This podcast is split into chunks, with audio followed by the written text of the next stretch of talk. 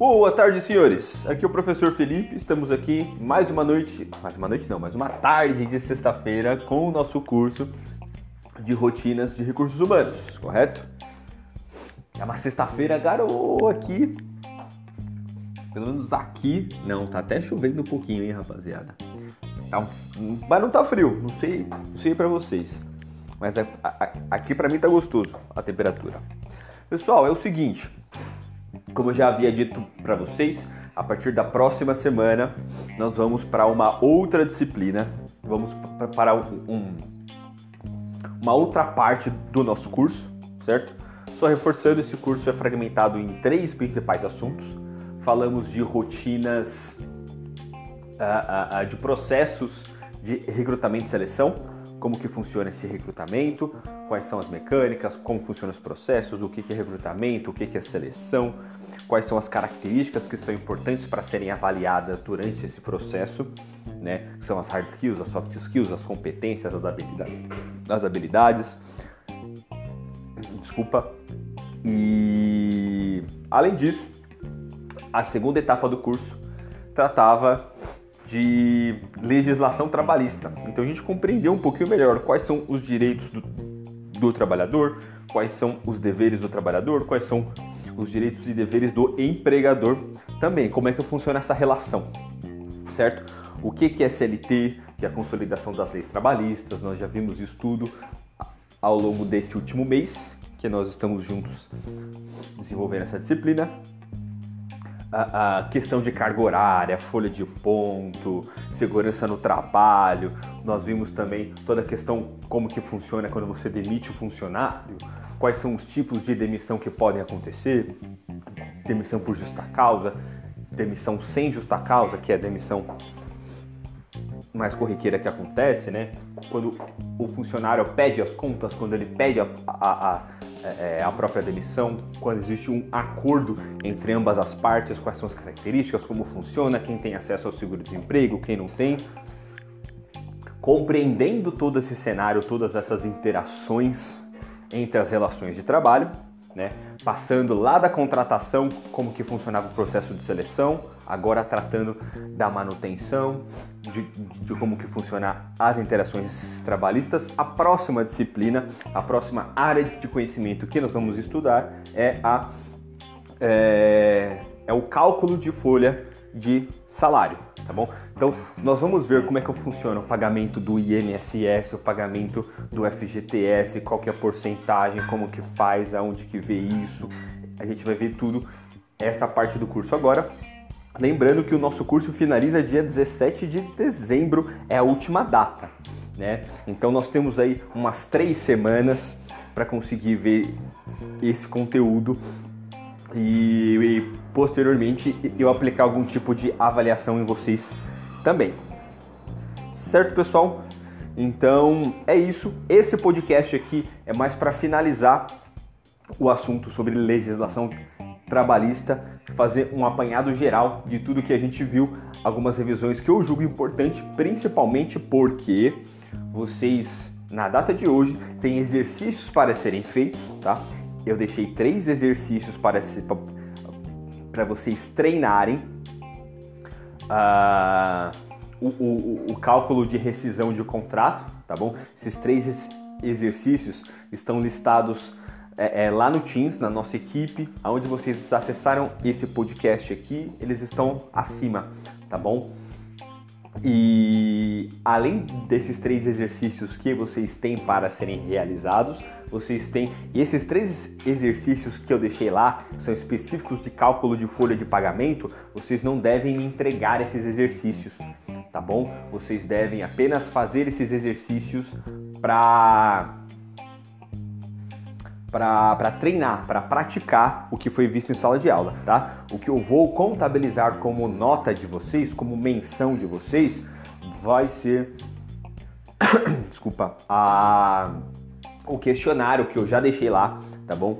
Deixei questionário com oito perguntas de múltipla escolha, então vocês vão escolher ali qual é a resposta correta, tá? E uma nona e última pergunta que vocês vão ter que fazer o cálculo do, do, de uma rescisão de contrato de trabalho. Ali vocês vão ter que fazer todas as contas, tudo bonitinho, para me dar quais são os resultados de todas as contas. Beleza, pessoal? Tranquilo? Ah, então sigam com a aula aí e lembrando que eu continuo disponível pelo Teams, continuo online para tirar todas as dúvidas. Então, enquanto vocês estão ouvindo esse podcast, surgiu alguma dúvida, me chama lá no chat. É, é, é, é, fazendo o, dos exercícios, surgiu alguma dúvida, me chama lá no chat também que a gente bate um papo, a gente troca uma ideia, tá? E se for o caso, se for necessário, eu abro uma nova, uma nova reunião com vocês para ajudar, fazer algum tipo de cálculo, alguma coisa assim, tá? Estou à disposição durante esse momento, beleza? Então sigam com a aula.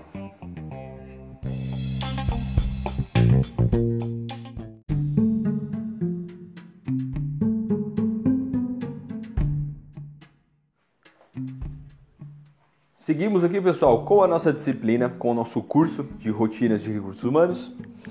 Uh, nessa aula de hoje eu vou dar um aspecto geral de tudo que a gente já viu durante o curso, que vai ser importante essa revisão para vocês realizarem a atividade que foi é, é desenvolvida e disponibilizada para vocês na plataforma Teams através de um questionário. Então vocês vão responder o questionário lá oito perguntas no fim tem um probleminha para vocês resolverem fazer a, as contas lá de um funcionário que está sendo mandado embora e vocês uh, vão ter que mostrar qual que é o resultado para mim. Fechou, pessoal? Tranquilo? Então, uh, lá no começo dessa disciplina, dessa parte do nosso curso, a gente começou a ver quais são os direitos trabalhistas, né? Como que funcionava. Lembrando que a legislação trabalhista tem quatro componentes, certo? existe a CLT, que é a Consolidação das Leis Trabalhistas, que é uma lei feita pelo Poder Judici Judiciário, não, desculpa, Legislativo, que ele legisla sobre toda essa é, interação. Ele propõe as regras de como que funciona toda essa interação das relações de trabalho, certo? Existe o poder também judiciário que auxilia na aplicação da lei, na aplicação das regras feitas pela CLT e, e o judiciário auxilia por meio da jurisprudência. Então, as decisões dos juízes são as jurisprudências. Quando quando o juiz faz uma interpretação da lei, consequentemente ele cria uma, jurisprudência, ele cria uma, uma interpretação da lei e essa lei posteriormente e essa interpretação posteriormente pode ser aplicada em diversos outros aspectos. É como se fosse uma, uma, uma interpretação oficial da regra, entendeu? Uh, temos também os, as normativas, tá? As normas que o Poder Executivo propõe para as interações trabalhistas, tá? As normas não são leis, elas são infralegais, tá? Essas normas são colocadas em prática através de decretos do Poder Executivo. Então não tem aprovação de, de, do, do, do poder legislativo. Então essas regras, essas normas, elas podem se alterar com o tempo, tá bom? Mais frequentemente do que as leis. As leis precisam de um, de um quórum específico, votação, maioria do plenário para conseguir aprovar esse tipo de coisa, né? As normas é por decreto se o poder executivo, seja ele presidente, seja ele governador, ou seja ele prefeito, quiser alterar alguma norma, ele só vai expedir um decreto e vai alterar aquela norma, tá bom? Muito mais simples de alterar essas normas. E essas normas, elas nunca podem contradizer questões das leis, tá? Se a lei diz que tem que aplicar de uma forma, a norma só vai auxiliar nessa aplicação, só vai nortear essa lei tá? Ela nunca pode contradizer a lei. A, lei a, a, palavra máxima dentro das interações trabalhistas é a lei. A norma só é um cumprimento da lei, uma forma de cumprir a lei, a forma que o governo executivo exige que a lei seja cumprida. Tá bom? E além das normas, existem também os acordos coletivos. Esses acordos coletivos são reuniões, documentos que são assinados em reuniões, onde onde existe componentes dos sindicatos, que são representantes uh, dos trabalhadores, e é, representantes da parte patronal, tá? Então, uh, uh, de tempos em tempos essas reuniões ocorrem, são nessas reuniões que, por exemplo, uh, existem ne negociações de benefícios para os trabalhadores, existem negociações inclusive salariais, tá? Porque em aspecto geral cada categoria tem o seu próprio piso, que geralmente é acima do salário mínimo, tá? Então eu lembro que quando eu trabalhava na área gráfica, o piso da área da indústria gráfica era em torno de um salário mínimo e meio, tá? Eu lembro que na época o salário mínimo era 600 reais e eu recebi o piso na época que, que era 900 e pouco. Então era um pouquinho a mais, né? Era um salário mínimo e meio e um pouquinho a mais, né? Mas isso tudo é acordado nos acordos coletivos que também regem essas interações trabalhistas, tá bom? Hoje em dia, depois da reforma trabalhista de 2017, esses acordos trabalhistas eles passam a ter peso de lei, eles passam a valer tanto quanto a lei também, tá bom? E lembrando que existem alguns aspectos da CLT que acordo coletivo nenhum pode superar, nenhuma jurisprudência pode superar, nenhuma norma pode superar. Né? O que é imutável dentro dessas relações? Carga horária de, de, de 44 horas semanais, a direito a férias, 13 terceiro, todos esses aspectos são imutáveis, eles não podem deixar de, de existir, tá? Uh, então, a, a CLT assegura esses direitos para os trabalhadores de maneira imutável, independente de qualquer tentativa, esses direitos estão assegurados pela CLT, tá? Importante a gente é, é, lembrar bonitinho também como é que funciona o processo de admissão, de demissão dos funcionários, lembrando que é dentro desse processo que começa aquela preocupação com a gestão documental da empresa, a gestão da documentação é importantíssimo. Nós vimos uma aula específica só sobre gestão de documentos, como é que funciona, a importância de guardar todos os recibos de pagamento, todas as interações daquele trabalhador. Uh, uh, e, esse, e esse processo começa lá, no, lá na admissão do trabalhador, que é quando ele finaliza o processo de recrutamento e seleção, ele foi aprovado. Posteriormente, a empresa pede para ele fazer um exame médico e a partir daí é, ocorre toda a reunião de documentos que são necessários para desempenhar aquela função. Lembrando, que, lembrando que o exame médico ele precisa ser de acordo com a atividade que aquele trabalhador vai desempenhar. Tá? Então o médico tem que ver qualquer atividade e cercar todas as variáveis fisiológicas daquele trabalhador para se assegurar que aquele trabalho pode ser desempenhado sem, sem demais problemas, sem demais prejuízos nem para o trabalhador, nem para o empregador, tá? Então, quando vai fazer lá a admissão, uh, tem o exame admissional, tem a reunião de todos os documentos, depois tem o registro desses documentos e todos os órgãos competentes, em geral intermediado pela Caixa, é, é, todos esses registros.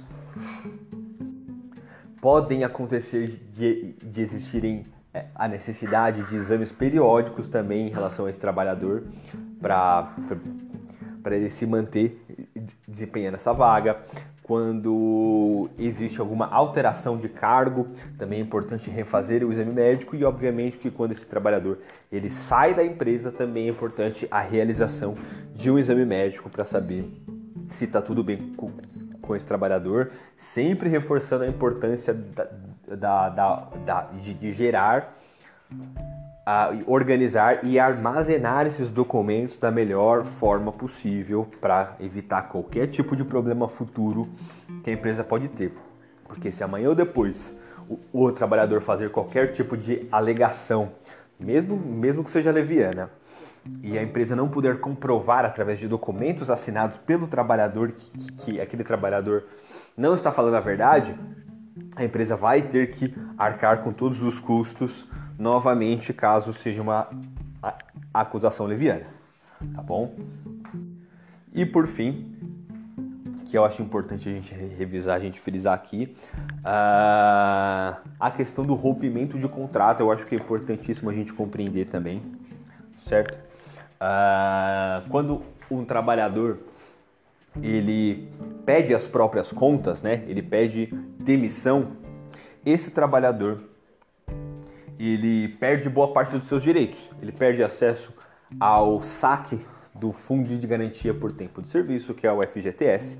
Ele perde, perde o direito de receber o seu o seu seguro-desemprego. Então, consequentemente, o trabalhador só deve abrir mão do seu trabalho, ele só deve pedir essa demissão quando ele tem alguma outra boa proposta, algum outro bom cenário, alguma outra situação que ele já tem uma renda prevista, aí sim, dentro dessas características, vale a pena aquele trabalhador pedir as contas. Caso contrário, ele pode ter um bom prejuízo financeiro referente a isso, né? Além disso, quando o trabalhador é demitido, é importante a gente frisar que aquele trabalhador recebe, é, é, é pode sacar o FGTS completo, tem uma multa em cima disso que o, que o empregador tem que pagar de 40%. Ele também tem direito ao seguro-desemprego. Nós vimos que o, o, o, benefício máximo do seguro-desemprego atualmente são cinco parcelas de 1.750 reais, mais ou menos, né? Era isso que a gente tinha visto naquele site de simulação lá, né? E além disso, tem os acordos, né? quando tanto o, o patrão quanto o trabalhador eles querem é, é, é, é rescindir esse mesmo contrato, eles podem entrar num acordo. O trabalhador ele tem direito a saque de 80% do, do FGTS. O empregador ele paga só metade da multa daquele trabalhador, ele paga 20% da multa para aquele trabalhador, certo? mas aquele trabalhador deixa de ter o benefício do, do, do seu seguro-desemprego. Mas acredito eu que seja um meio termo entre aquele impasse. Muitas vezes antigamente tinha esse impasse. O trabalhador queria sair da empresa, mas não queria sair com uma mão na frente e outra atrás. E era isso que acontecia e isso que acontece quando o trabalhador pede demissão. O empregador também não quer dar a demissão para aquele trabalhador, porque ele tem que pagar 40% de multa ainda em cima dessa relação, né?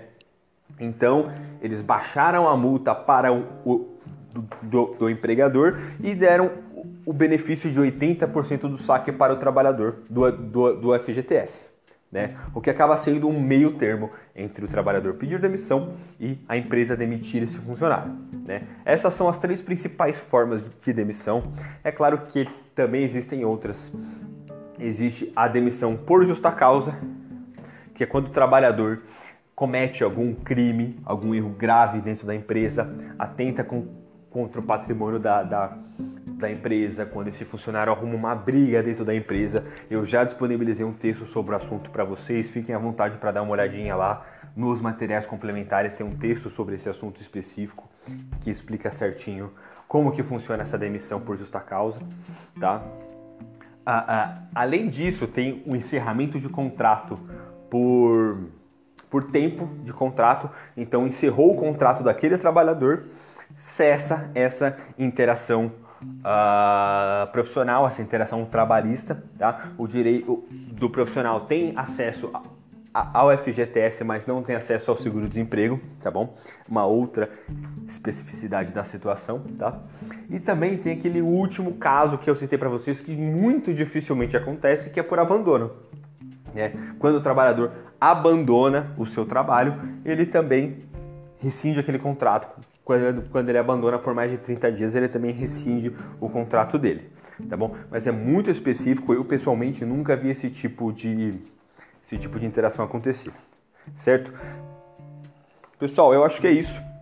Não vou mais me alongar aqui nesse nosso bate-papo. Sigo online para tirar qualquer dúvida de vocês. Me chamem lá no chat, a gente bate um papo. Eu tiro as dúvidas de vocês, tá bom? Eu já dei uma olhadinha aqui. Boa parte de vocês já entregaram as tarefas tá? Já entregaram aquele daquele questionário, tá? Então, fique à vontade para revisar o conteúdo, refazer dos exercícios, mas quem não entregou ainda, corre lá, faz nesse tempo que, que você tem hoje à tarde, tá bom? O prazo final para entrega desse questionário é na quarta-feira que vem, tá bom? Então, quarta-feira que vem é o prazo final para a entrega desse questionário. Fechou, pessoal? Eu acho que é isso então. Uma ótima tarde a todos. Muito obrigado pela atenção, pela companhia. Nos vemos então na próxima quarta-feira. Obrigado, pessoal. Tchau, tchau.